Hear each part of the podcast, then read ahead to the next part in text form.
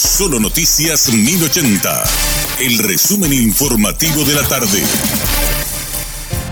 Hola, soy Richard Toñanes y este es el resumen informativo de la tarde. Familiares, amigos y allegados de Natalia Godoy, la joven madre que murió a manos de una conductora que dio positivo a las pruebas de alcoholemia, se manifestaron para pedir a la Corte Suprema de Justicia que la causa se vuelva a caratular como crimen.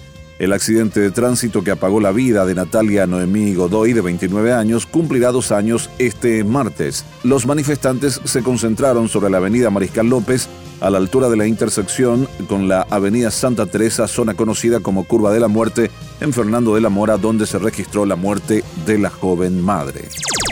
El dirigente camionero Darío Toñanes fue tajante al afirmar que el periodo de gracia dado al gobierno durante los Juegos Odesur a su 2022 no quiere decir que descabalguen de sus pretensiones en cuanto a la reducción del combustible.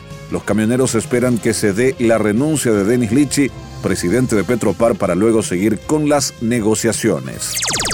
Este lunes el Ministerio de Salud compartió a través de sus redes sociales los hospitales que cuentan con vacunatorios abiertos para que las personas puedan acercarse a completar su esquema de vacunación de acuerdo a la información brindada. Los vacunatorios habilitados son el Hospital Distrital de Ñemby, el Hospital General de San Lorenzo, el Hospital Materno Infantil de Fernando de la Mora, el Hospital Distrital de Limpio y el de Mariano Roque Alonso.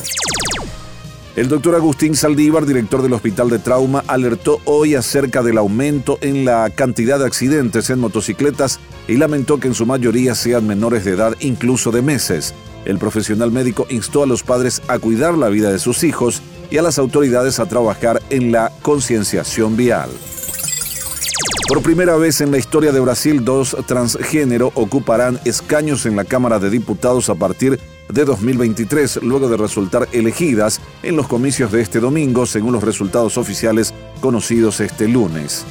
Erika Hilton del partido Socialismo Libertad fue elegida en Sao Paulo con 257 mil votos y Duda Salabert del Partido Democrático Laborista con cerca de 208 mil votos en Minas Gerais. Sismo y alerta amarilla en Chile por las emanaciones del volcán Nevados de Chillán. Las estaciones de monitoreo registraron un movimiento asociado a los fluidos del sistema volcánico. Según informes, la nube de cenizas llegó hasta la Argentina.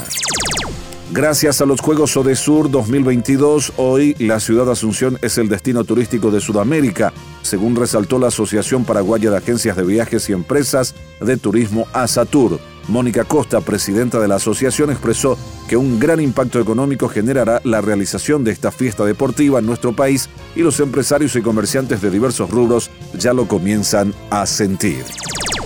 Este fue nuestro resumen informativo, te esperamos en una próxima entrega. La información del día aquí, en Solo Noticias 1080.